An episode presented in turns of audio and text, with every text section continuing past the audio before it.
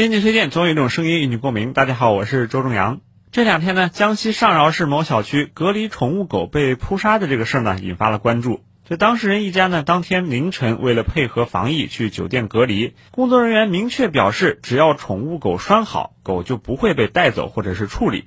但是呢，房内的监控视频显示，身穿防护服的人员撬门进入了他的家中，并用棍棒击打小狗的头部。这视频中的柯基犬啊，看上去特别的可爱乖巧，最终却是遭到了无妄之灾。目前呢，相关部门发布的最新通报表示，宠物狗已经被无害化处置，并对相关的人员进行了批评教育，调离相应岗位，责令向当事人诚恳道歉。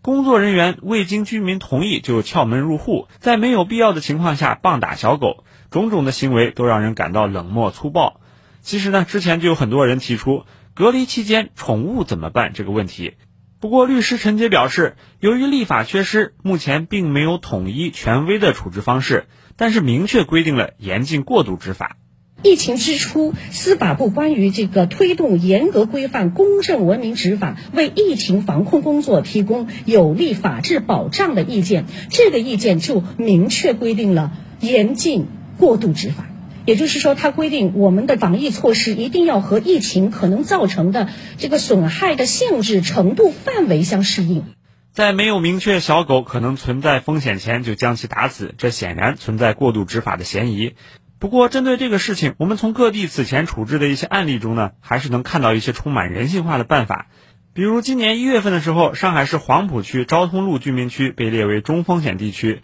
当地决定宠物可以跟主人一起进行隔离。还有北京大兴区对天宫苑街道融汇小区部分居民进行集中隔离观察的时候，在保证各项防疫要求严格落实到位的情况下，同意留下一名家庭成员居家隔离照料宠物。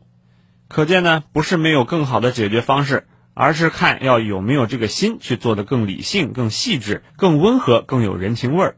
一只小狗的生命承载了人们内心所共通的关怀和敬畏。善待宠物，善待生命，善待每个普通内心的牵挂和在乎，才能在疫情期间让我们维持正常的生活尊严，去拥有战胜困难的希望，从而能够巩固疫情防控的大局。